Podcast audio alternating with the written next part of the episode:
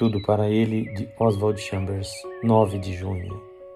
O que mais devemos fazer? Pois tudo o que pede, recebe. Lucas 11:10. Se você não recebeu, peça. Não há nada mais difícil do que pedir. Ansiamos e desejamos, suspiramos e sofremos, mas só quando chegamos ao extremo é que pedimos. O sentimento de carência total faz-nos pedir. Alguma vez você já pediu sentindo a profundidade de sua pobreza moral? Se, porém, algum de vós necessita de sabedoria, peça-a a Deus. Mas certifique-se de que realmente lhe falta sabedoria. Você não consegue confrontar-se com a sua realidade na hora que bem entende. Mas se você sentir que não é realmente espiritual, a melhor coisa a fazer é pedir a Deus o Espírito Santo com base na palavra de Jesus Cristo. Veja Lucas 11:13. O Espírito Santo é o único que torna real em sua vida tudo o que Jesus fez por você. Pois todo o que pede, recebe. Isto não significa que você não terá coisas sem pedir, conforme Mateus 5:45.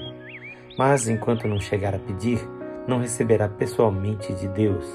E se receber significa entrar no relacionamento de filho de Deus e perceber com apreciação inteligente e moral e com compreensão espiritual que estas coisas vêm de Deus.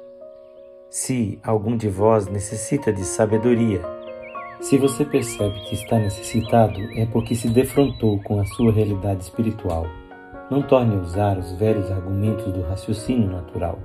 Pedir significa esmolar.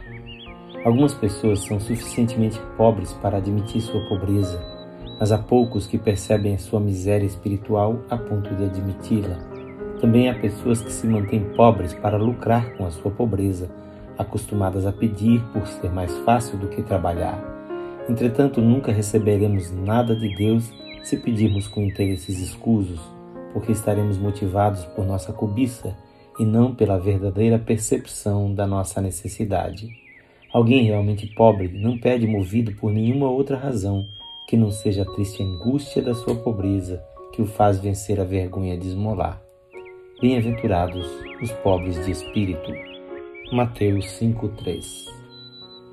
Esta leitura é feita por seu amigo Pastor Edson Grando. Que o Senhor Jesus lhe conceda o coração humilde para pedir verdadeiramente dependente de Deus.